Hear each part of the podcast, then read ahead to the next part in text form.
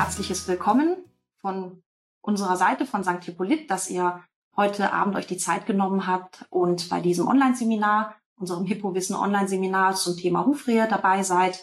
Und ähm, ja, es wird jetzt, wie gesagt, wieder in verschiedene Themenbereiche hier aufgegliedert sein, dass wir uns mit dieser ähm, Problematik der Hufrehe mal genauer beschäftigen können. Ich werde das Seminar heute wieder führen. Mein Name ist Julienne Mainz. Ich bin bei St. Hippolyt für Forschung und Entwicklung und Fachberatungen zuständig. Ich würde sagen, wir starten mal direkt mit dem Thema und steigen voll ein. Und zwar haben wir hier die Übersicht der heutigen Themen. Wir werden uns erstmal genauer anschauen, was ist Hufrehe eigentlich? Was sind die möglichen Ursachen und entsprechende Symptome?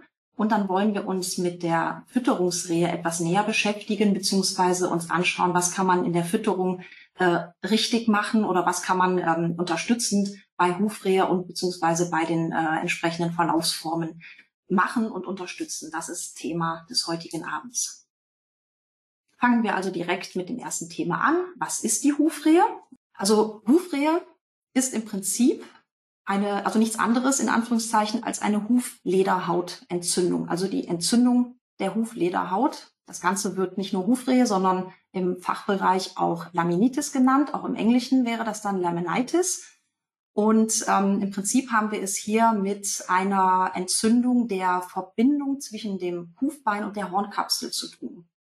Wenn wir uns auf der rechten Seite die anatomische, schematische Darstellung einmal ansehen, dann sehen wir, dass das Skelett des Pferdes bis runter in die Hornkapsel des Hufes, also des eigentlichen Hufes, äh, eindringt. Der untere knochige, äh, knöcherne Bereich, das ist das Hufbein, um das es hier hauptsächlich geht, oder beziehungsweise das mit oder sehr stark betroffen ist. Und dieses Hufbein, das ist im Prinzip in der Hornkapsel, also in dem eigentlichen Huf, was wir also außen als Huf erkennen, ist mit diesem, mit dieser Hornkapsel über die Huflederhaut verbunden. Und diese Huflederhaut wiederum, das ist ein sehr sensibles, feines Gewebe. Das ist so lamellenartig und ähm, sehr, sehr stark durchblutet mit, mit extrem kleinen und feinen Blutgefäßen, also kleinste Kapillaren. Also wie gesagt, diese kleinen Blutgefäße nennt man Kapillaren und die sind wirklich sehr, sehr klein, aber wie gesagt, trotzdem alles sehr, sehr gut durchblutet. Und das ist auch genau der Knackpunkt, der jetzt uns in weiterer Folge öfter auch dann unterkommen wird. Die Durchblutung spielt nämlich bei der Hufrehe eine sehr, sehr große Rolle. Im Prinzip haben wir es hier, wie gesagt, mit einem, ähm, mit einem aseptischen entzündlichen Prozess zu tun, also ein entzündlicher Prozess, der nicht direkt äh, von zum Beispiel von Bakterien von außen zum Beispiel äh, hervorgerufen wird, wie zum Beispiel ein Hufabszess, der wird normalerweise durch Bakterien von außen hervorgerufen, aber hier haben wir es mit einer Entzündung zu tun, die wirklich aus dem Inneren des Körpers kommt und nicht von außen direkt.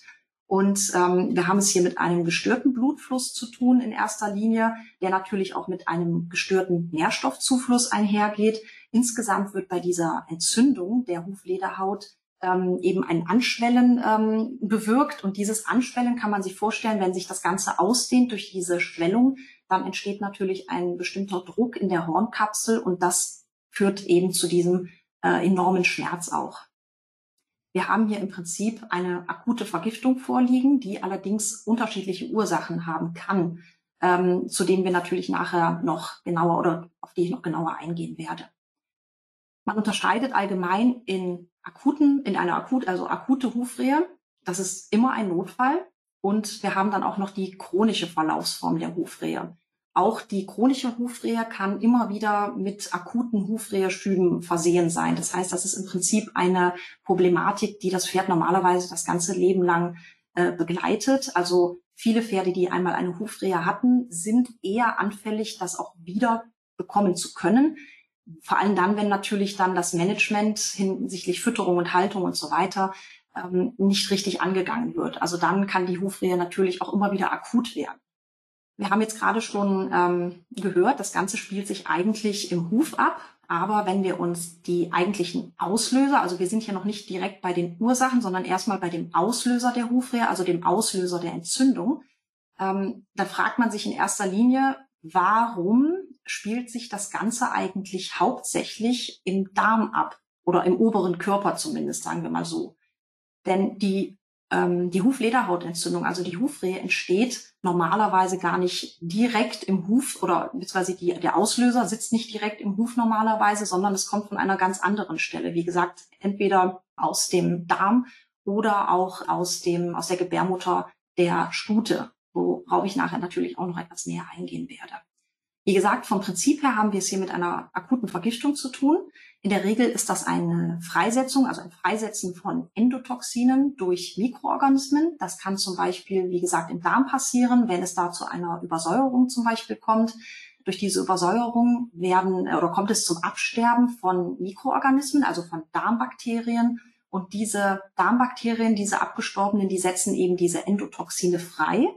Die Endotoxine wiederum, das sehen wir hier auf der rechten Seite in der schematischen Darstellung ganz gut, diese Endotoxine wandern durch die Darmwand, also durch die ähm, Dickdarmwand in dem Fall, gelangen von da in die Blutgefäße und diese Endotoxine zirkulieren dann quasi durch den Körper, also gelangen in, theoretisch in, in jeden Bereich des Körpers, aber genau da, wo eben die Huflederhaut sitzt, weil wir da, wie gesagt, diese, diese extrem empfindlichen, feinen Kapillaren haben, ähm, da kann es eben lokal zu einer Entzündungsreaktion kommen, ausgelöst durch diese Endotoxine.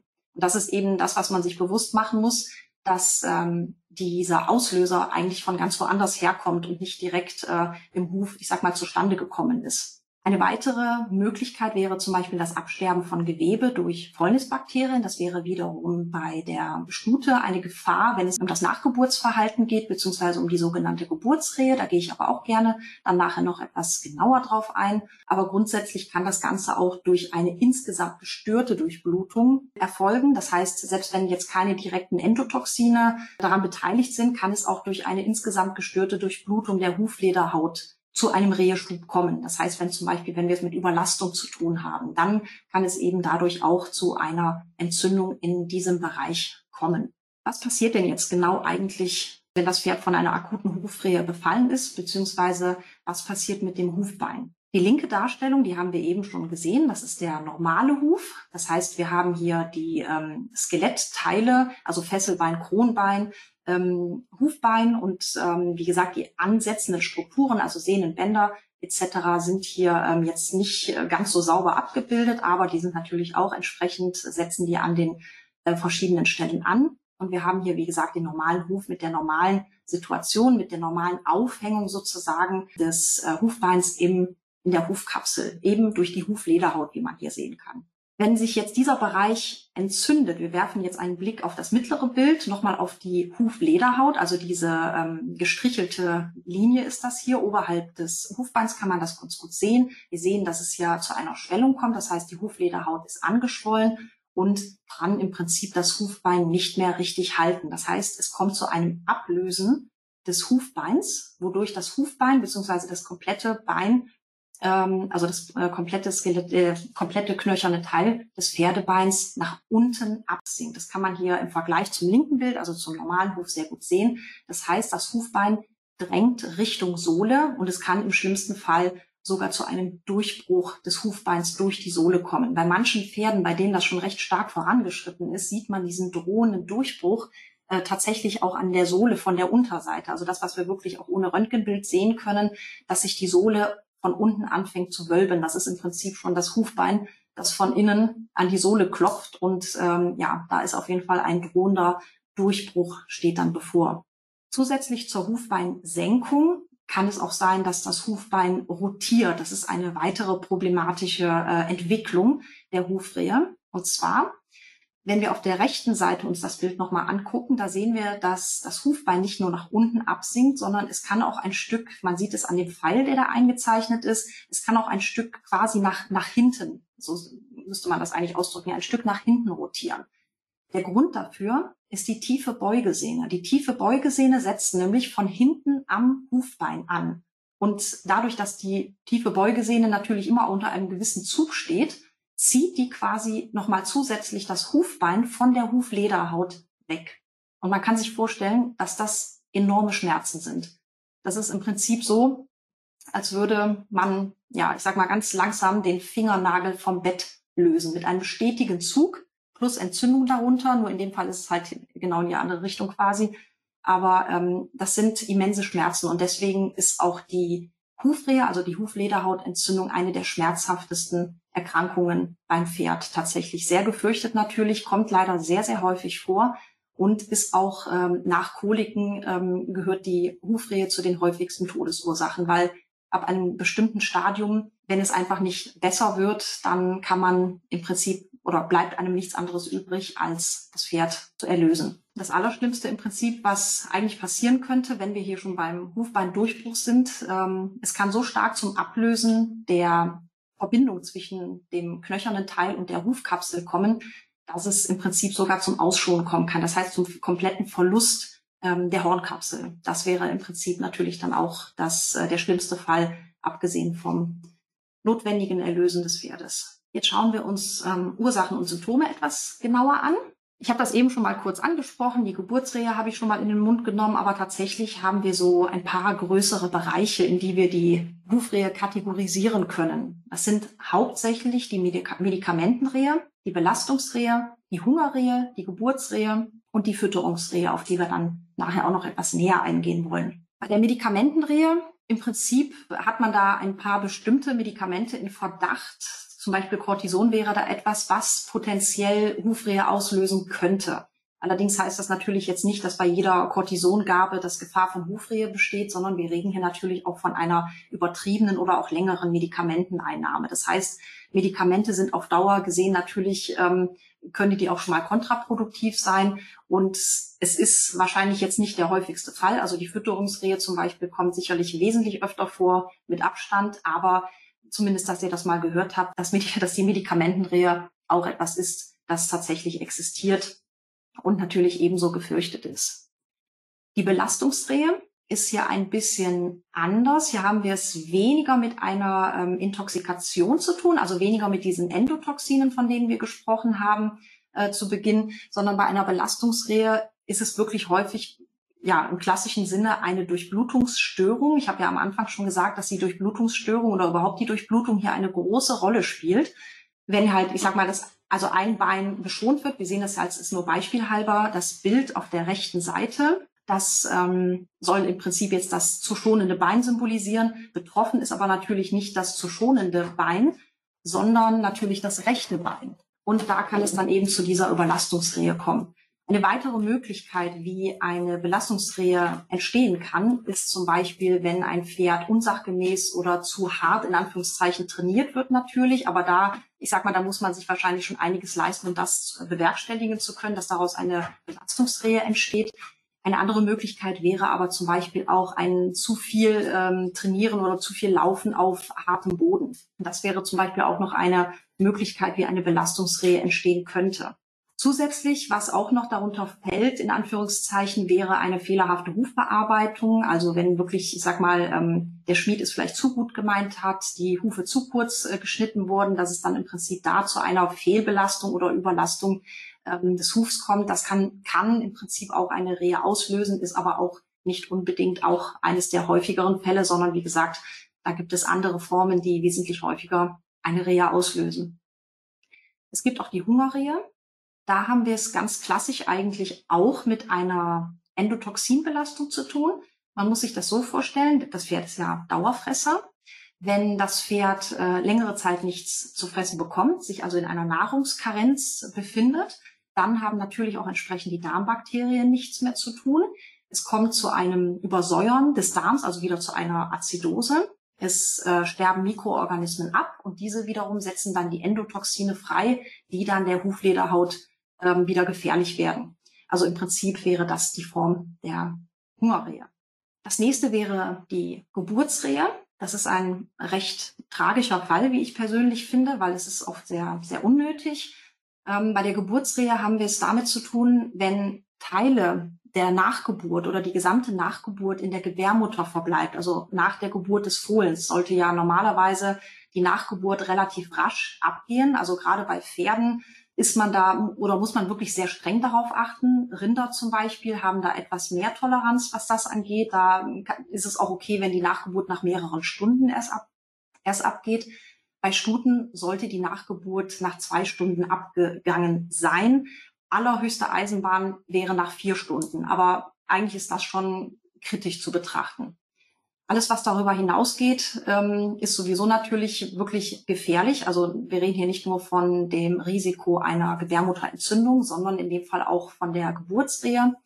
Hier kann man sich das auch wieder entsprechend vorstellen, dass eben die, die Nachgeburt anfängt, in der Gebärmutter zu zersetzen.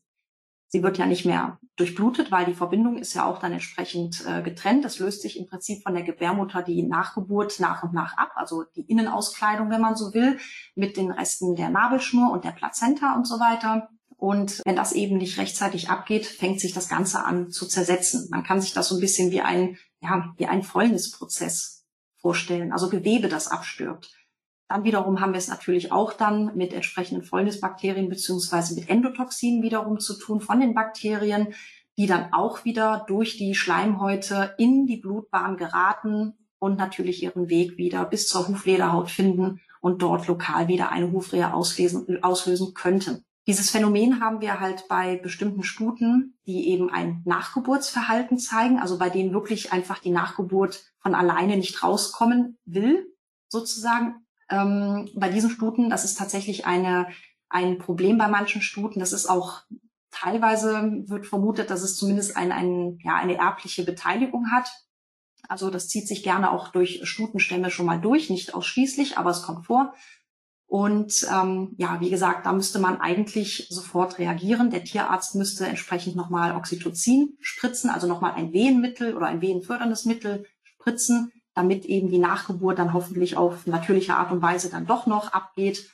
Ähm, ansonsten müsste auch vom Tierarzt natürlich niemals selber Hand anlegen, sondern vom Tierarzt selber nochmal ähm, äh, nachgeholfen werden. Aber wie gesagt, das gehört wirklich in die Hände eines Fachmannes. Das nächste wäre, also abgesehen vom Nachgeburtsverhalten, dass auch der Abriss der Nachgeburt ein Problem in diese Richtung darstellt.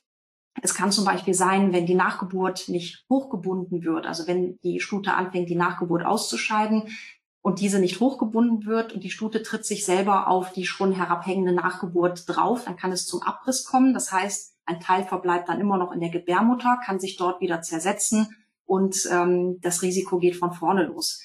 Deswegen ist es auch so wichtig, dass man auch nicht an der Nachgeburt zieht. Deswegen bitte selber niemals Hand anlegen, allenfalls halt, wie gesagt, hochbinden, also dass die Stute sich nicht drauftreten kann und dass man durch das Eigengewicht der ähm, Nachgeburt so ein bisschen helfen kann, aber niemals ziehen. Wie gesagt, man, ja, man riskiert, dass etwas abreißt. Und das ist übrigens auch der Grund, wer schon mal ein Fohlen hatte, der wird das mitbekommen haben, ähm, dass wenn der Tierarzt dann zur Kontrolle kommt, dass er die Nachgeburt sich immer ganz genau anschaut. Er kontrolliert die auf Vollständigkeit. Denn wenn die Nachgeburt nicht vollständig ist, dann bedeutet das, dass noch was in der Stute verblieben ist und dann muss halt wieder nachgeholfen werden, damit wirklich alles ähm, entfernt werden kann, um eben dieses entsprechende Risiko zu halten. Ja, die Fütterungsrehe ist sicherlich der prominenteste, dominanteste Teil oder die dominanteste Ursache der Hufrehe. Und ich denke, viele von euch werden auch aus diesem Grund heute Abend hier sein, weil sie genau damit nämlich schon Probleme hatten oder vielleicht Probleme befürchten oder das halt abwenden wollen. Und zwar bei der Fütterungsrehe, da sind wir wieder bei dieser klassischen Azidose und bei dieser äh, Übersäuerung im Darmtrakt, also und wieder die Freisetzung der Mikroorganismen, in dem Fall allerdings durch zu viel leicht verfügbare Kohlenhydrate. Also allen voran natürlich Stärke und Zucker.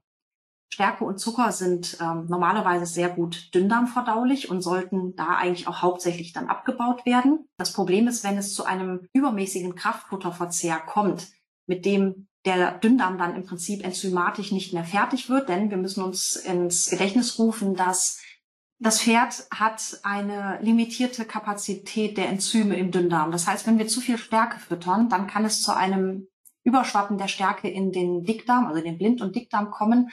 Und da freuen sich die Mikroorganismen zwar entsprechend drüber, weil das ist natürlich eine hervorragende Nahrung für die Mikroorganismen. Allerdings kommt es hier zu einem, ja, wie soll ich sagen, zu einem Vorteil für die ähm, Lactobakterien, also die äh, Milchsäure bildenden Bakterien. Die freuen sich über die Stärke ganz besonders und produzieren in weiterer Folge eben Milchsäure das hört man in ihrem Namen schon, das ist das, was sie gerne tun. Das Problem ist, wenn es zu einer vermehrten Milchsäurebildung kommt, fällt auch der pH-Wert im Dickdarm ab. Wir wollen im, pH, äh, im Dickdarm eigentlich einen relativ äh, nahezu neutralen pH-Wert haben. Und wenn aber zu viel Milchsäure gebildet wird, eben durch diese Bakterien, die durch die Stärke Überhand gewonnen haben, dann kommt es eben zu einem Absinken des pH-Werts. Das ist einerseits für die anderen Bakterien sehr schlecht, weil die mögen eben lieber dieses annähernd neutrale Niveau im äh, Dickdarm. Und wenn es eben dann zu einer Azidose, also einer Übersäuerung des Dickdarms kommt, dann sterben die gewollten, in Anführungszeichen guten ähm, Bakterien sterben dann ab. In weiterer Folge, je weiter der äh, pH-Wert absinkt, sterben dann allerdings auch die Milchsäurebakterien auch noch mit ab, weil denen wird es dann auch teilweise zu sauer. Unterm Strich haben wir wieder ein relativ großes Bakteriensterben. Diese setzen dann wieder Endotoxine frei. Das gelangt dann wieder durch das ähm, Darmepithel ins Blutgefäß und den Rest kennt ihr jetzt schon. Das Ganze kommt dann irgendwann in den feinen Kapillaren der Huflederhaut ähm, aus und oder an und kann eben da wieder die Hufrehe auslösen. Also insgesamt Kraftfutterrationen, die natürlich dann entsprechend nicht auf das Pferd angepasst sind, zu viel Stärke, Zucker. Wir reden nicht von Stärke und Zucker generell, sondern wirklich von einem zu viel, von etwas, was, ich sag mal, unverhältnismäßig viel ist. Also für ein Pferd, das, ähm, ich sag mal, keine Arbeit verrichtet und vielleicht sowieso schon leicht übergewichtig ist, das sind Pferde, die brauchen einfach wirklich nicht diese Übermäng übermäßige Mengen an Kraftfutter. Hier wird halt auch oft, ich sag mal, wird es auch zu gut gemeint, das ist klar, aber in dem Fall ist weniger wirklich mehr da man wirklich entsprechende äh, Probleme sich ins Haus holt. Das nächste wäre zum Beispiel unsachgemäßes Weiden oder unsachgemäßes Anweiden. Und auch das hängt natürlich wieder äh, mit dem Zucker zusammen, den wir jetzt vorher schon angesprochen haben. Ähm, es gibt bestimmte Zuckerverbindungen in Gräsern, zu denen kommen wir gleich noch, die eben auch problematisch sein können, wenn es eben ein zu viel an diesen Zuckermolekülen ist. Und je nachdem, was wir dann eben an ähm, Weidebeschaffenheit haben, kann das eben, wie gesagt, dann auch entsprechend einfach zu viel sein für den Organismus, für die Verdauung und dann entsprechend wieder die Hufrehe auslösen. Hier vielleicht auch ganz kurz zu sagen, weil ich bis jetzt gerade nur Stärke und Zucker angesprochen habe. Ähm, es hat sich viele Jahre oder beziehungsweise anders, man ist zuerst eigentlich immer davon ausgegangen, dass Proteine oder ja, veraltet auch Eiweiß aus, äh, äh, genannt, dass das eben der Auslöser für Hufrehe ist. Das ist allerdings jetzt schon seit etlichen Jahren wissenschaftlich widerlegt worden. Die Proteine, also Eiweiß in dem Fall, sind nicht verantwortlich für das Entstehen einer Hufrehe. Insgesamt können die zwar dazu beitragen, nämlich jetzt zum nächsten Punkt, wenn ich jetzt von Übergewicht zum Beispiel spreche, können die indirekt dazu beitragen, aber da geht es nicht um die Proteine selber und die Proteine im jungen Weidegras, die waren nämlich sehr verdächtig eben, die Hufrehe auszulösen. Ähm, die, wie gesagt, es ist schon seit vielen Jahren mittlerweile auch widerlegt worden. Das heißt, die Proteine sind nicht das Schreckgespenst, obwohl man das lange Zeit vermutet hatte. Übergewicht ist, wie gesagt, das nächste Thema, beziehungsweise das, äh, der nächste Grund, weswegen eine Fütterungsrehe entstehen kann. Das ist im Prinzip, insgesamt hängt das Ganze mit einem gestörten Stoffwechsel auch zusammen. Man überfüttert das Pferd, das Pferd ist übergewichtig, das heißt, es kommt allein schon durch diese Fettleibigkeit zu entzündlichen Prozessen im Körper. Das Ganze geht gerne mit Stoffwechselstörungen wie EMS einher, also das equine metabolische Syndrom was wiederum ähm, oft an eine Insulinresistenz dann auch gekoppelt ist, also an eine ähm, Abstumpfung der ähm, Glukoserezeptoren gegenüber des ähm, ähm, Insulins, was ja wiederum für die für das Senken des Blutzuckerspiegels verantwortlich ist und auch beim PPID, also dem Pituitary Path Intermediate Dysfunction, auch bekannt als Cushing-Syndrom. Auch hier kann es eben durch diese gestörte ähm, Insulinfunktion immer mal wieder zu einer akuten Hufrehe kommen. Das heißt, auch diese Pferde sind oder haben ein erhöhtes Risiko, eben Hufrehe zu bekommen. Schauen wir uns mal die Symptome an. Es gibt tatsächlich vorwarnende Anzeichen für eine sich entwickelnde Hufrehe. Allerdings sind diese so schwach, dass man die wirklich nur sehr, sehr schlecht erkennt. Also ähm, macht euch selber bitte jetzt keine Vorwürfe, weil ihr die Hufrehe eures Pferdes nicht vorher erkannt habt, weil das sind wirklich so unterschwellige Anzeichen und die Hufrehe kann sich innerhalb von Stunden, äh, kann die sich entwickeln. Das heißt, ähm, manchmal kriegt man das wirklich auch in diesen paar Stunden auch nicht mit und dann ist es schon passiert und das Pferd ähm, hat, ist schon mittendrin im akuten Schub. Aber nur als Sicherheit hier ein paar vorwarnende Anzeichen. Widersetzlichkeit beim Schmied, naja gut, das ähm, kennt wahrscheinlich oder kennt vielleicht viele von euch. Das muss aber natürlich nicht direkt dann eine Problematik oder eine heran äh, oder eine nahende Hufrehe sein. Aber wie gesagt, ähm, damit ihr zumindest vielleicht ein bisschen die Augen aufhaltet, also Widersetzlichkeit beim Schmied. Das heißt, ähm, im Prinzip zwackt und zwickt es schon ein bisschen im Huf. Es ist jetzt noch keine ähm, ausgewachsene Entzündung, aber der Entzündungsprozess beginnt quasi und äh, dem Pferd ist es schon unangenehm, einen Huf zu heben, nicht wegen des Hufs, der gehoben wird, sondern wegen des anderen Hufs, der auf dem Boden verbleibt und dann natürlich äh, eine erhöhte Lastaufnahme abfangen muss. Und das ist dann wiederum schmerzhaft vermehrtes Auf- und Absetzen der Hufe. Also die Pferde versuchen so ein bisschen ähm, das Gewicht irgendwie besser zu verteilen, versuchen immer wieder ein bisschen zu entlasten. Natürlich nicht lange, weil dann tut das andere, der tut der andere Huf wieder weh. So ein bisschen, ja, etwas vermehrtes Auf- und Absetzen der Hufe kann man beobachten. Gegenlehnen beim Huf aufnehmen, also das das Pferd, wenn man beim Hufe auskratzen zum Beispiel, muss es den Huf anheben, dadurch schmerzt der noch auf dem Boden befindliche Huf und durch das Auflehnen äh, versucht das Pferd ähm, so ein bisschen das Gewicht von dem ähm, auf dem Boden befindlichen Huf wegzunehmen. Taktunreinheiten in der Bewegung sind natürlich dann auch entsprechend zu beobachten.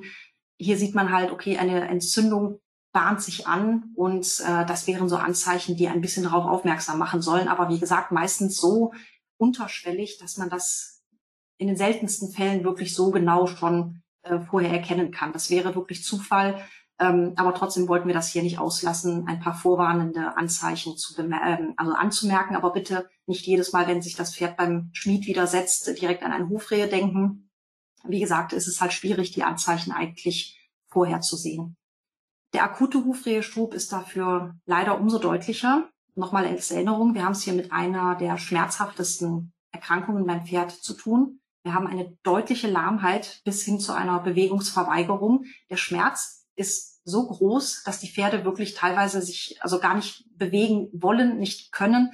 Und ähm, in dem Fall ist auch das Aufnehmen eines Hufs fast unmöglich. Also das ist wirklich mit einem Kraftakt verbunden. Die tun wirklich alles, um ihre vier Füße auf dem Boden zu lassen, einfach damit das Gewicht möglichst gleichmäßig verteilt werden kann und nicht auf, ähm, auf einen schmerzenden Huf äh, stärker belastet wird.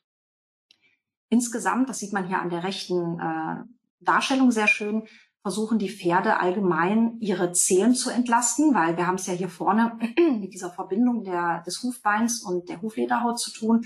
Und besonders die Zehe ist der Bereich, der am meisten schmerzt. Der hintere Bereich der Hufe, also Trachten und Ballen, die sind von dem Schmerz nicht so stark betroffen, sodass die Pferde versuchen, ähm, die Zehe zu entlasten, indem die eben das Gewicht vermehrt nach hinten auf die Trachten und auf die Ballen zu verlagern. Und dadurch kommt es eben insgesamt zu diesem ähm, ja, zu dieser parallelogrammartigen Stellung, die wir hier haben. Das Pferd versucht wirklich sein Gewicht und seinen Schwerpunkt nach hinten zu verlagern, damit eben wirklich möglichst der Druck und die, das Gewicht auf Trachten und Ballen verteilt wird und die Zehen äh, möglichst äh, entlastet werden, so gut es eben geht. Es kann durchaus auch zum Abliegen des Pferdes kommen. Also viele Pferde bleiben wirklich dauerhaft dann auch oder, oder für längere Zeit dann auch liegen, einfach um die schmerzenden Hufe zu entlasten. Die Hufe sind sehr oft wirklich sehr, also fühlbar warm oder sogar heiß. Und die Pulsation der Fußarterien ist auch eben deutlich zu spüren. Man sieht, typisch bei einer Entzündungsreaktion, dass eben auch der, die Pulsation sehr stark ansteigt. Es wird halt vermehrt Blut natürlich in die unteren Gliedmaßen gepumpt, um eben der Entzündung Herr zu werden. Bei der akuten Hufrehe, das haben wir gerade gesehen, da haben wir es wirklich mit einem starken Notfall zu tun. Ähm, bei der chronischen Hufrehe sieht das Ganze etwas, also ähnlich, aber etwas anders noch aus. Die chronische Hufrehe, von der sprechen wir eigentlich, wenn sich nach zwei bis drei Tagen im Prinzip der, der akute Schub ähm, nicht, ich sag mal, schlagartig gebessert hat, sondern meistens geht das dann nach zwei bis drei Tagen eben in diesen akuten Schub über. Wir haben es hier immer noch mit einer Lahmheit zu tun. Insgesamt ähm, sind die Pferde sehr apathisch. Insgesamt ist natürlich wirklich der, der Allgemeinzustand stark verschlechtert. Allerdings haben wir hier oft auch das Phänomen, dass die Hufe dann nicht mehr heiß sind, sondern kalt. Also die akute Entzündung kann dann durchaus schon ähm, vorüber sein. Aber diese extrem kalten Hufe können dann auch wieder ein Hinweis auf eine Durchblutungsstörung sein. Eigentlich wollen wir ja schon, dass die Huflederhaut entsprechend gut durchblutet wird. Aber bei der chronischen Hufrehe haben wir zum Beispiel oft auch das Gegenteil, was natürlich auch wieder kontraproduktiv für die Versorgung dieser lamellenartigen ähm, Huflederhaut ist. In weiterer Folge kann es auch zur Veränderung der Hornkapsel kommen. Das sind so diese typischen äh, Rehehufe, die man dann sieht. Das ist hier auf dem Bild ähm, dargestellt, wie so etwas aussehen kann. Ähm, es kommt unter anderem zu horizontalen Rillen oder so, so Wellen. Also das sieht man hier an dem Huf jetzt nicht so schön. Da hat man eine Rille im oberen Bereich, aber es gibt auch Hufe, die wirklich durch und durch von diesen horizontalen Rillen und von diesen Wellen äh, durchzogen sind. Es kann zu einer konkaven Hufkapselform kommen. Das sehen wir hier auch. Also ein wirklicher Knick, der da ähm, im oberen Bereich äh, zu sehen ist und zu einer Knollenbildung. Das sehen wir hier unten zum Beispiel. Die ist jetzt hier nicht so ausgeprägt. Es kann im unteren Bereich der Zehe kann es noch zu einer wirklich deutlicheren äh, Knolle kommen. Und insgesamt ist auch eine Verbreiterung der weißen Linie, also wenn man von unten auf den Huf schaut, die Verbreiterung der weißen Linie kann man eben auch entsprechend erkennen.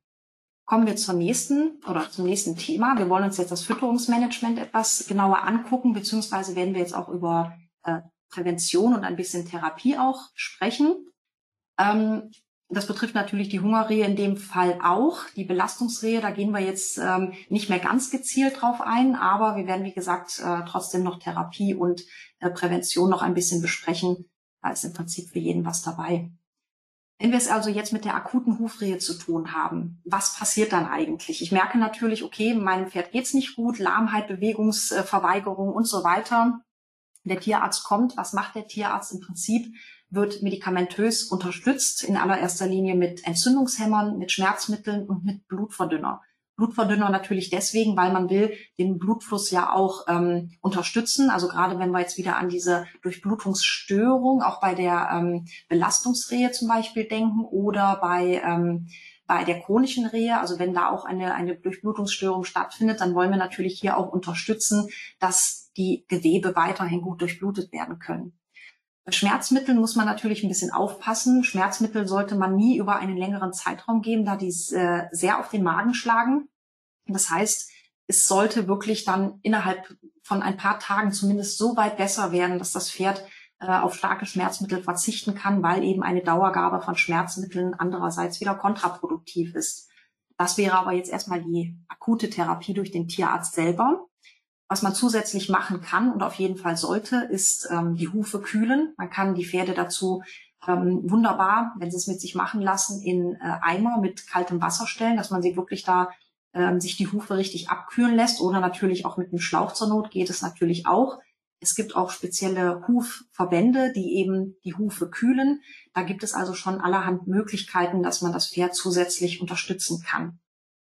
Was die Fütterung betrifft, also selbst wenn es jetzt keine Fütterungsrehe direkt sein sollte, weil oft ist ja auch, wenn eine akute Hufrehe besteht, ist nicht immer direkt klar, was für eine Hufrehe haben wir da. Gut, bei einer ähm, Stute mit Nachgeburtsverhalten ist es dann in dem Fall relativ offensichtlich. Aber wenn das Pferd Hufrehe hat, dann ist nicht immer unbedingt klar, woher kommt das jetzt? War das jetzt eine Überlastung? Ist das jetzt von der Fütterung gekommen? Ähm, es ist tatsächlich häufig auch durch den Tierarzt nicht immer eindeutig abzuklären. Wir haben die jetzt ein bisschen kennengelernt, diese verschiedenen Formen. Wenn man dann, ich sag mal, so ein bisschen in die Vergangenheit zurückdenkt und sich fragt, okay, gut, vielleicht habe ich ein bisschen zu schnell angeweidet oder mein Pferd ist, hat sowieso schon mit EMS Probleme, dann weiß man natürlich, woher es kommt. Oder wenn man wirklich weiß, okay, das Pferd hatte ein, eine Verletzung am Bein und hat jetzt wochenlang schonen müssen, dass das andere Bein dann entsprechend jetzt langsam dann überlastet ist, da kann man dann natürlich schon sich seine Schlüsse draus ziehen. Ähm, was die Fütterung angeht, was mache ich jetzt, wenn ich ein, ein Pferd mit einem akuten Hufreheschub habe? Im Prinzip strikte Diät halten. Das heißt, es wird in dieser Zeit der akuten Hufrehe wirklich ausschließlich Heu und Stroh gefüttert. Es kann die Heuration auch etwas reduziert werden. Bitte nicht vergessen oder nicht unterschätzen, dass wir im Heu einen relativ hohen Anteil auch wieder an Zucker haben. Und wir wissen ja, Zucker ist äh, wiederum sehr problematisch, gerade wenn es um das Thema Hufrehe geht. Wir haben im Heu ungefähr acht bis zehn Prozent, also jetzt als Mittelwert ungefähr haben wir ähm, acht bis zehn Prozent reinen Zucker. Das ist eine ganze Menge. Bei einem Großpferd, das ungefähr zehn Kilogramm Heu am Tag bekommt, sind das 800 Gramm bis ein Kilogramm reiner Zucker, die das Pferd über den Tag, also pro Tag zu sich nimmt. Also nicht unterschätzen. Das heißt, man kann hier bei der äh, akuten Hufrehe durchaus das Heu etwas reduzieren. Eine weitere Maßnahme wäre, das Heu zu waschen, weil Zucker, also in dem Fall die ähm, wasserlöslichen Kohlenhydrate, die können tatsächlich, wie der Name schon sagt, wasserlöslich, die können mit Wasser ausgewaschen werden. So kann man dann den äh, Zuckergehalt in, im Heu weiter reduzieren. Und man kann auch einen Teil der Heuration durch Stroh austauschen. Allerdings Vorsicht, natürlich nicht zu viel Stroh. Die Pferde bewegen sich im akuten Hufreheschub kaum. Und wenn man die jetzt ausschließlich mit Stroh füttern würde, dann könnte es natürlich auch zu einer ähm, Verstopfung kommen. Und das wollen wir natürlich dann auch nicht. Das heißt, ein bisschen Stroh kann man auf jeden Fall in die Ration mit einführen. Ungefähr ein Viertel bis maximal ein Drittel der Heuration. Aber wie gesagt, Vorsicht, mehr sollte es dann auch nicht unbedingt sein. Es sollte kein Krippenfutter gefüttert werden. Nichts, auch keine Handvoll Hafer, damit das Pferd was zu fressen hat, während die anderen ihr Futter bekommen. So hart es klingt, das Pferd und auch ihr müsst da durch. Kein Krippenfutter, keine Weide und auch kein Leckerli zum Trösten. Ihr tut euren Pferden wirklich keinen Gefallen damit. Ich habe das selber mal jahrelang miterlebt bei einem Pferd das immer wieder rückfällig geworden ist, weil zu früh etwas zu gut gemeint wurde. Das ist sehr traurig mit anzusehen für das Pferd, aber natürlich auch den Besitzer so zu sehen. Aber bitte eisern bleiben. Es ist für die Gesunderhaltung oder beziehungsweise den Genesungsverlauf eures Pferdes gedacht. Haltung. Die Pferde profitieren von weicher Einstreu. Also gerne dick einstreuen. Alles, was im Prinzip die, die Hufe entlastet, ist wunderbar keine Bewegung erzwingen. Die Pferde sollen sich ruhig ablegen können und sich ausruhen können und die Hufe entlasten können. Was machen wir bei einer chronischen Hufrehe? Also das war jetzt gerade die akute Hufrehe, die wie gesagt normalerweise ein paar heftige Tage mit sich bringen. Die chronische Hufrehe wiederum ähm, ist natürlich auch nicht zu unterschätzen. Hier kann man aber wie gesagt auch entsprechende Maßnahmen ergreifen durch den Schmied zum Beispiel. Der kann dafür sorgen, zum Beispiel durch einen Spezialbeschlag, dass die Zehe entlastet wird. Wir haben ja eben schon gesehen, die Pferde belasten vor allen Dingen gerne dann Trachten und Ballen, weil es dort nicht so sehr schmerzt. Die versuchen, die Zehe zu entlasten. Und das Ganze kann man auch mit einem speziellen Beschlag bewerkstelligen. Dann kommt im Prinzip so ein Keil ähm, also kriegt man einen speziellen Beschlag, in dem ein Keil eingebaut ist, so dass eben da auch wieder vermehrt Last auf Trachten und äh, Ballen verlegt wird und die Zehe entlastet wird. Das tut den Pferden sehr gut und damit ähm, verbessert sich das Gangbild auch normalerweise sehr, sehr schnell, weil die diese Entlastung merken und das denen auch gut tut. Was wäre eine weitere Therapiemöglichkeit? Natürlich die Ursache abstellen.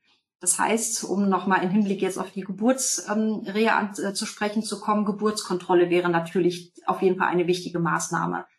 Ich habe eben schon angesprochen, bei, ähm, bei Stuten ist es besonders wichtig, dass die Nachgeburt etwa zwei Stunden nach der Geburt abgegangen ist. Es gibt auch ähm, Tierärzte, die sagen, vier Stunden ist auch noch okay. Also ich werde da schon ehrlich gesagt sehr, sehr nervös, wenn die Nachgeburt sich so nach ähm, ja, anderthalb Stunden immer noch nicht wirklich geregt hat, dann werde ich schon sehr nervös, weil ähm, die Risiken sind bekannt und äh, ja, lieber einmal früher den Tierarzt dazu holen, als dass man dann nachher wirklich ein Problem hat und die Stute große Schmerzen erleiden muss. Man sollte also auch nie den Fehler machen, weil man darf nicht vergessen, das Abgehen der Nachgeburt gehört ganz offiziell zum Geburtsvorgang dazu. Man denkt immer, wenn das Fohlen herausgeplumpst ist, dann ist die Geburt zu Ende, ist aber nicht so. Das heißt, die Nachgeburt beendet quasi den Geburtsvorgang. Das heißt, wenn das Fohlen da ist, nicht fröhlich und glücklich schlafen gehen für den Rest der Nacht, sondern solange die Stute die Nachgeburt noch nicht ähm, losgeworden ist, sollte man auch bei der Stute bleiben und es lohnt sich wirklich zu warten, bis alles reibungslos verlaufen ist. Fütterung und Haltung natürlich anpassen. Ähm, da komme ich jetzt gleich noch zu. Wir wollen uns die Fütterung ja etwas näher anschauen. Aber auch hier nochmal kurz der Hinweis. Die beste Therapie ist natürlich die Prävention, weil wir haben es bei Hufrehe nicht nur immer mit dem übergewichtigen Pony zu tun. Das ist natürlich prädestiniert dafür, weil es eben übergewichtig ist, gerne Stoffwechselstörungen hat, gerne zu viel gefüttert wird, weil es eben auch sehr leichtfutterig ist. Deswegen steht eigentlich auch das übergewichtige Pony immer als Beispiel für Hufrehe. Aber wir wissen, und das wisst ihr sicherlich auch, Hufrehe kann jedes Pferd betreffen, auch untergewichtige Pferde, also dünne Pferde, wie ne, Hungerrehe haben wir jetzt eben zum Beispiel schon gesehen, ähm, es kann jede Pferderasse betreffen, es kann Pferde jeden Alters betreffen. In jeglicher Kondition ist es völlig egal. Die Hufrehe geht uns alle an. So, das heißt, wir müssen die Fütterung entsprechend anpassen. Hier sind wir natürlich bei, sei es jetzt Übergewicht oder seien es Pferde mit equinem metabolischen Syndrom, seien es Pferde mit Cushing-Syndrom. Wir müssen schauen, dass Stärke und Zucker bei diesen Hufrehe-Patienten auf ein Minimum beschränkt werden. Das heißt, diese Pferde sollten auf jeden Fall niederglykämisch gefüttert werden. Also niederglykämisch bedeutet, die sollten mit ähm, Nährstoffen gefüttert werden, die den Blutzuckerspiegel, also potenziell nicht so hoch ansteigen lassen. Da, das versteht man eben unter diesem niederglykämischen. Und dafür sind vor allen Dingen Stärke und Zucker verantwortlich. Die sollten halt entsprechend minimiert gefüttert werden. Das heißt, bei ehemaligen Hufrehepferden sowieso, aber auch wenn wir jetzt ein Pferd haben, das damit noch nie in Berührung gekommen sind, gilt auch hier natürlich der Hinweis, den wir hier ganz, ganz unten mit Ausrufezeichen sehen, die Ration muss zum Pferd und zur Leistung passen. Es ist nichts dagegen zu sagen, wenn ein Pferd, das ähm, sehr gefordert wird, also in Sport geht und richtig Leistung bringt, das darf auch eine ordentliche Portion Stärke und Zucker in seiner Mahlzeit haben. Es darf Getreide haben, es darf wirklich auch ähm, genug Nährstoffe haben, um eben diese Leistung auch bringen zu können. Hier ist aber auch die Gefahr im Prinzip nicht zu erwarten, weil es wird vom Pferd ja auch entsprechend umgesetzt. Gefährlich wird es vor allen Dingen in den Bereichen, wo es nicht nötig ist. Aber das sieht man eben zum Beispiel daran, dass die Pferde natürlich dann an Gewicht zunehmen. Das ist das erste Indiz, dass die Ration nicht wirklich zum Pferd passt. Das Pferd braucht dieses, diese Anflutung an Nährstoffen nicht. Also wir reden hier von den Makronährstoffen, sprich ähm, äh, Fette, Proteine und in dem Fall natürlich vor allen Dingen die leicht verfügbaren Kohlenhydrate. Und ähm, ja, wie gesagt, das kann eben bei den Pferden, bei denen es eben einfach nicht gebraucht wird, kann es sehr, sehr schnell problematisch werden. Ich habe eben bei der akuten Hufrehe von einer ganz strikten Diät gesprochen und habe auch gesagt, das gilt vor allen Dingen für diese wirklich sehr akute Phase, also diese stark entzündliche Phase, wo auch der Tierarzt im Prinzip täglich nach dem Patienten schaut. Da sollte wirklich sehr restriktiv gefüttert werden, ohne Ausnahme.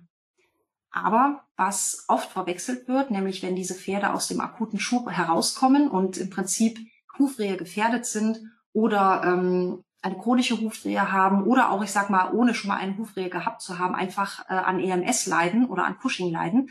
Man darf nicht vergessen, diese Pferde sollten zwar ähm, minimiert oder beziehungsweise niederglykämisch gefüttert werden, aber die brauchen trotzdem ein sehr hohes Spektrum an Mikronährstoffen. Das wird oft unterschätzt. Man hat immer nur so im Kopf, okay, die dürfen nichts haben, die Pferde, weil die sollen Gewicht verlieren oder es ist schlecht für die, für die, ähm, für die Stoffwechselproblematik mit EMS zum Beispiel. Die dürfen quasi gar nichts haben, nur ein bisschen Heu. Das ist so natürlich absolut nicht richtig.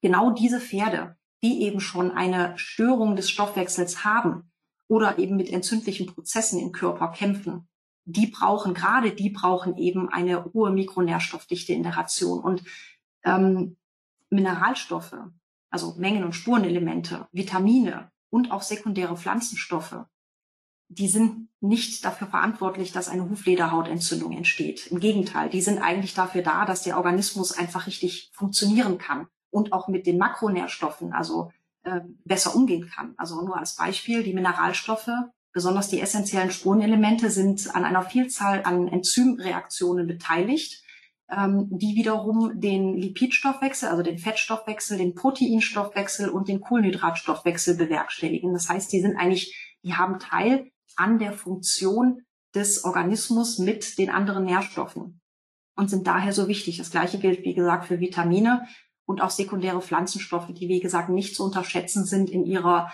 ähm, sehr guten funktionellen Eigenschaft, äh, was zum Beispiel die Darmgesundheit angeht, Atemwege, Leber und Nieren. Also wie gesagt, diese Pferde sollten restriktiv gefüttert werden, aber nicht mikronährstoffarm, im Gegenteil. Chrom hat hier eine Sonderstellung.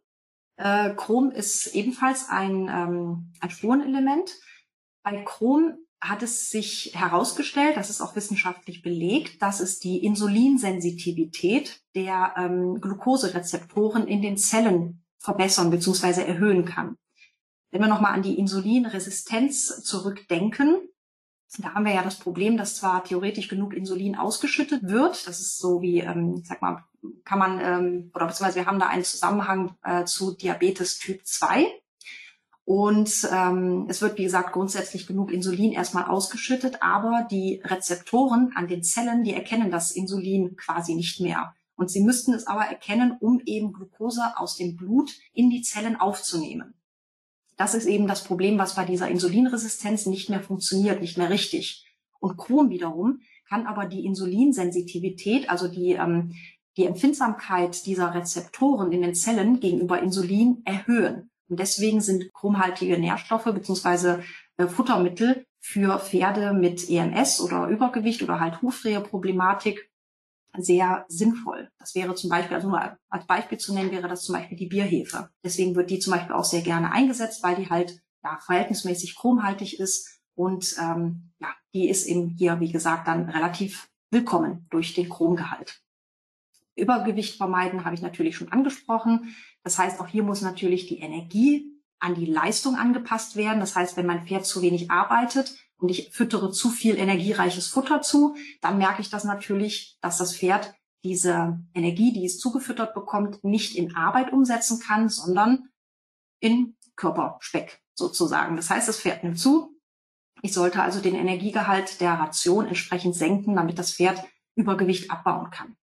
Adäquates Training gehört da natürlich auch dazu, allerdings erst, wenn das Pferd wieder vollständig sich von seinem Hufreheschub erholt hat. Das versteht sich von selbst.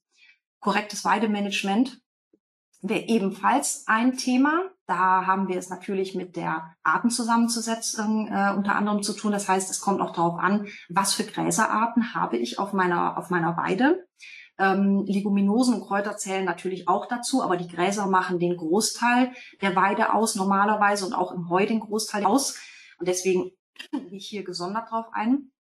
Also was man zum Beispiel wunderbar einsetzen kann, sind die zuckerarmen äh, Gräserarten Knaulgras, Wiesenliechgras, Fuchsschwanz, Wiesenschwingel, Wiesenrispe. Es gibt noch weitere, also es gibt durchaus zuckerärmere Gräserarten, die man einsetzen kann. Was jetzt zum Beispiel für Pferde weniger geeignet wäre, wäre das Reihgras oder auch als Weidelgras bekannt. Das wäre etwas, was sehr zuckerreich ist und das überlassen wir eher den hochleistenden Milchkühen. Die können das sehr gut gebrauchen. Für Pferde ist es eher weniger geeignet. Die Weidedauer und auch das Anweiden spielen natürlich eine Rolle. Äh, die Weidedauer sollte natürlich insgesamt auch zum Pferd, zur Leistung und zur Weidebeschaffenheit passen. Das heißt, wenn ich jetzt eine besonders zuckerarme Weide habe, mit äh, hochstehenden Gräsern, die also nicht mehr sehr jung sind, also sprich nicht mehr so viel Zucker eingelagert haben und eher rohfaserreich sind, ähm, dann kann ich natürlich die Weidezeit tendenziell eher verlängern, als wenn ich jetzt im Frühjahr sehr junges, ähm, sehr dichtes Grün habe, unter Umständen auch noch dann mit äh, Weidelgras dazwischen, dann sollte man die Weidedauer natürlich entsprechend reduzieren, um eben den vermehrten Zuckerkonsum zu limitieren.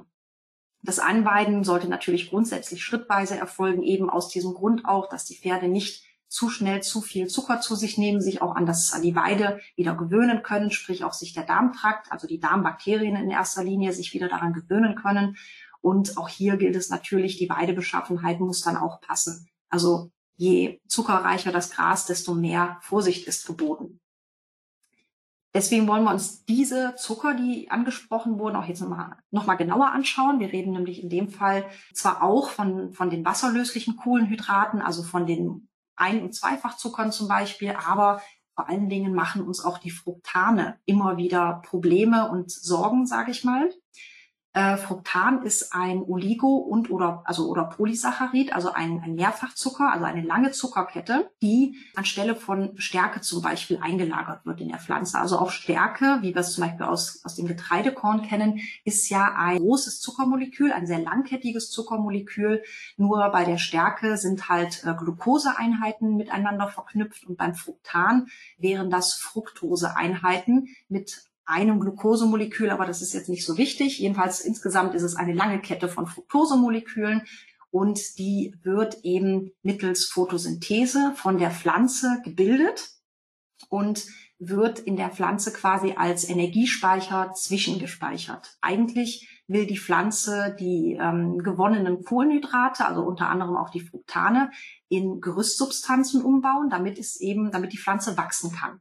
Diese Gerüstsubstanzen sind für das Pferd ja unbedenklich. Im Prinzip ist es nichts anderes als das, was wir an Kohlenhydraten auch im Heu vorfinden, also allen voran ähm, Zellulose, Hemicellulose, kleine Anteile von Lignin zum Beispiel schaden jetzt auch nicht unbedingt, sind jetzt fürs Pferd nicht so besonders wichtig, aber das sind die fürs Pferd unproblematischen Gerüstsubstanzen.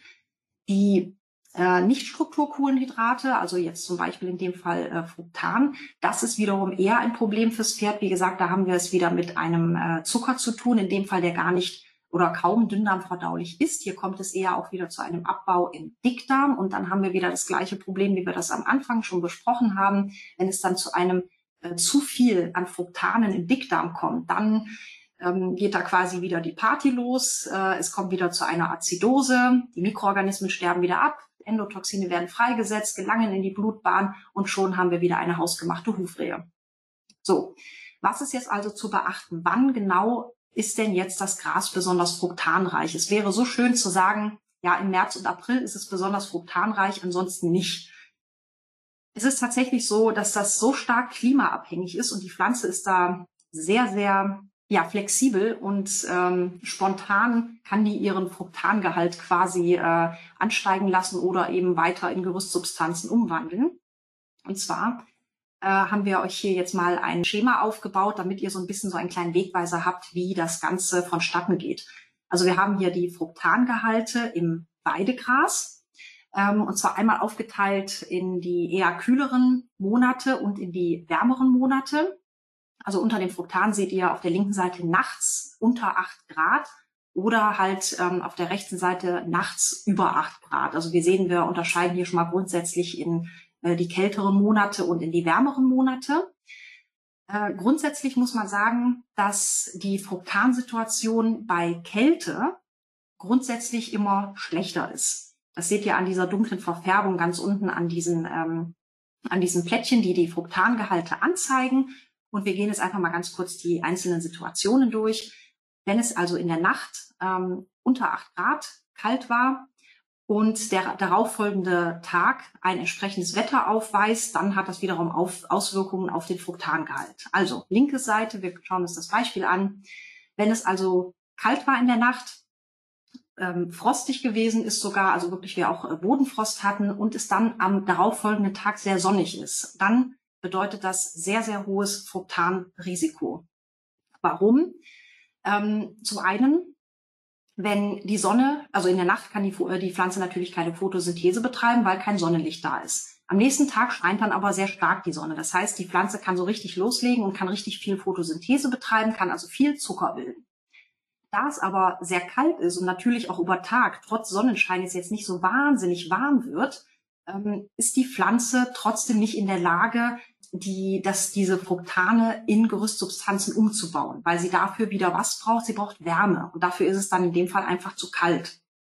Wenn, das ist jetzt das mittlere Beispiel, wenn es frostig gewesen ist, am nächsten Tag aber nicht sonnig, sondern bedeckt ist, dann haben wir auch ein mittel- bis hohes Risiko, weil eben, wie gesagt, ähm, dann entsprechend wieder die Pflanze keine Gerüstsubstanzen aufbauen kann, eben wegen der Kälte. Aber zumindest ist das Risiko dann trotzdem nicht ganz so hoch, weil eben nicht gleichzeitig die Sonne scheint und die Photosynthese angetrieben werden kann.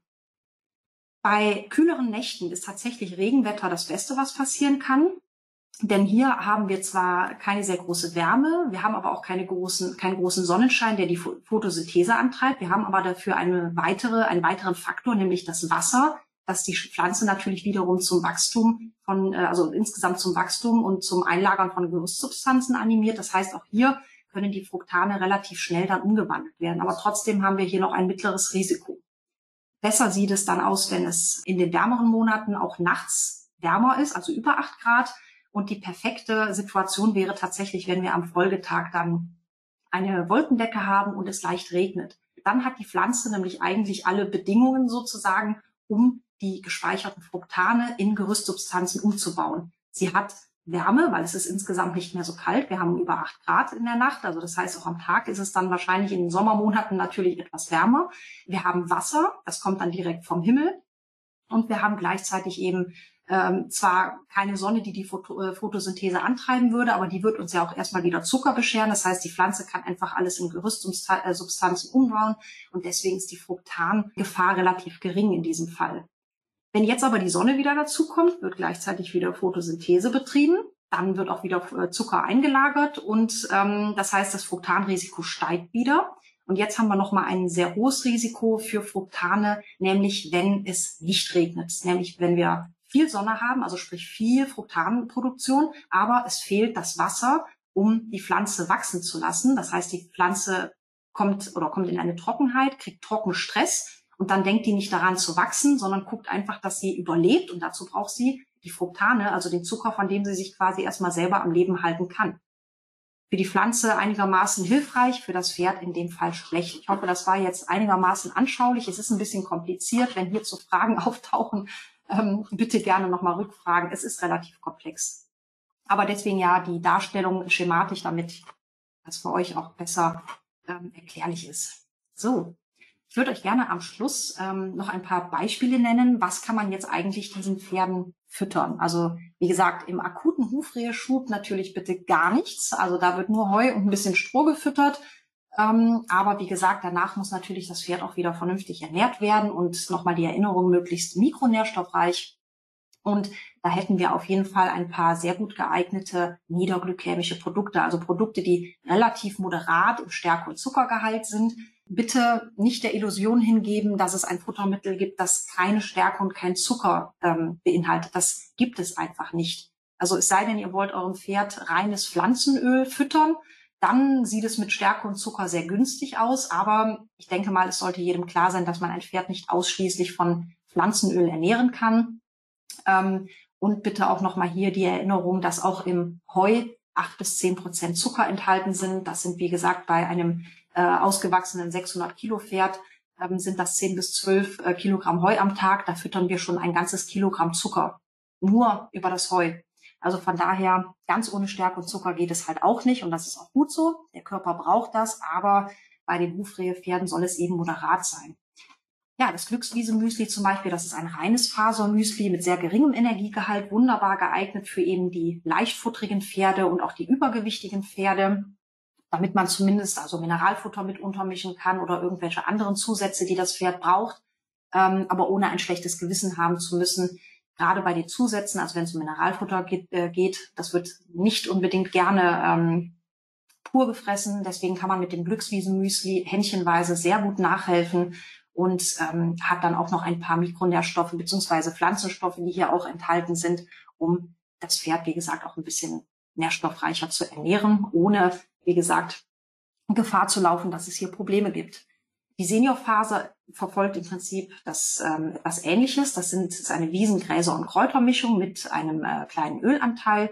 Die Glückswiese äh, oder Glückswiese Luzerne-Mix, das wäre Luzerne mit Grünhafer, auch wieder mit einer Ölmischung. Äh, hier moderat eingesetzt. Wir haben es hier eher für leichtfutterige Pferde im Prinzip aufgeführt, aber je nach Menge, also bei leichtfutterigen Pferden halt eine reduzierte Menge natürlich, aber Luzerne-Mix eignet sich auch durchaus als Kraftfutterersatz für Sportpferde oder als Ergänzung der Kraftfutterration. Also auch für Sportpferde oder auch schwerfutterigere Pferde kann man zum Beispiel Luzerne-Mix auch sehr gut einsetzen und da dann halt in etwas größeren Mengen natürlich. Equigard Müsli und Klassik, also Klassik wäre die pellettierte Variante des Equigards. Hier haben wir es mit einem faserreichen und sehr mikronährstoffreichen Futter zu tun. Das ist ähm, exakt auf die Bedürfnisse von stoffwechselgestörten Pferden abgestimmt, Hufrehepferde und auch übergewichtige Pferde.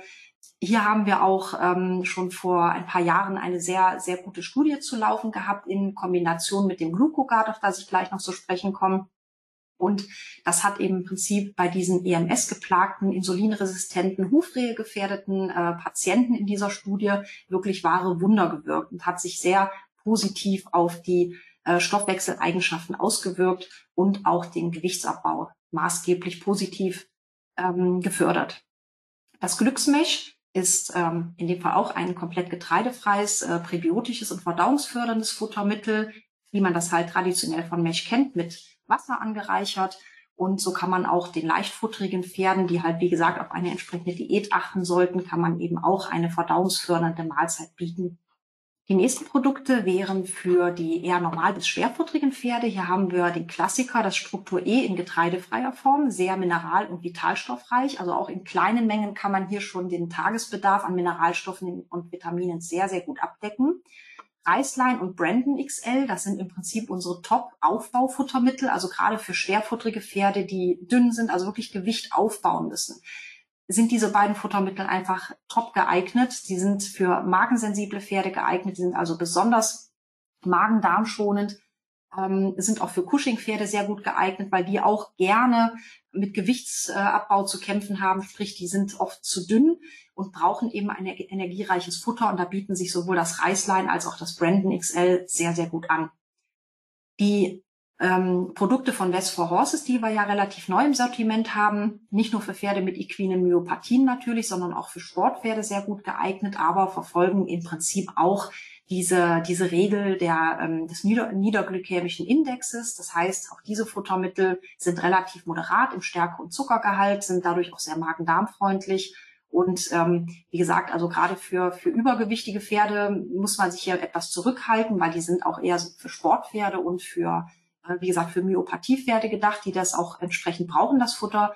Bei zu übergewichtigen Pferden müsste man hier vielleicht dann eher auf ein anderes Produkt zurückgreifen, aus denen, die ich jetzt vorher genannt habe für die leichtfutterigen Pferde.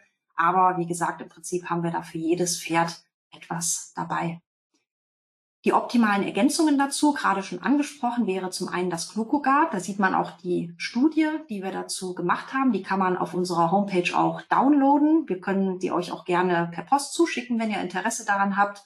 Ähm, wie gesagt, diese Kombination aus Equigard und Glucogard sind im Prinzip unschlagbar, wenn es darum geht, ein äh, Pferd mit Stoffwechselstörung, also sowas wie EMS zum Beispiel oder Insulinresistenz oder einfach äh, Übergewicht und Hufrehegefährdung wieder im wahrsten Sinne des Wortes auf die Beine zu bekommen. Das Glandogard ist im Prinzip ebenfalls ein passendes Mineralfuttermittel, in dem Fall aber vor allen Dingen besonders abgestimmt auf Pferde mit PPID, also mit dem Cushing-Syndrom. Da haben wir auch Mönchspfeffer enthalten und eine spezielle Kräuterkomposition, die eben gerade auch bei dieser hormonellen Geschichte des PPID sehr gut unterstützen kann. Hier ist noch ein Überblick über die Literatur, aber damit wären wir dann jetzt auch schon zum Ende angelangt. Ich freue mich, wenn wir euch beim nächsten Mal wieder begrüßen dürfen und wir wieder einen schönen, spannenden Seminartag oder Abend mit euch verbringen können. Also dann, einen schönen Sommer und bis bald. Tschüss.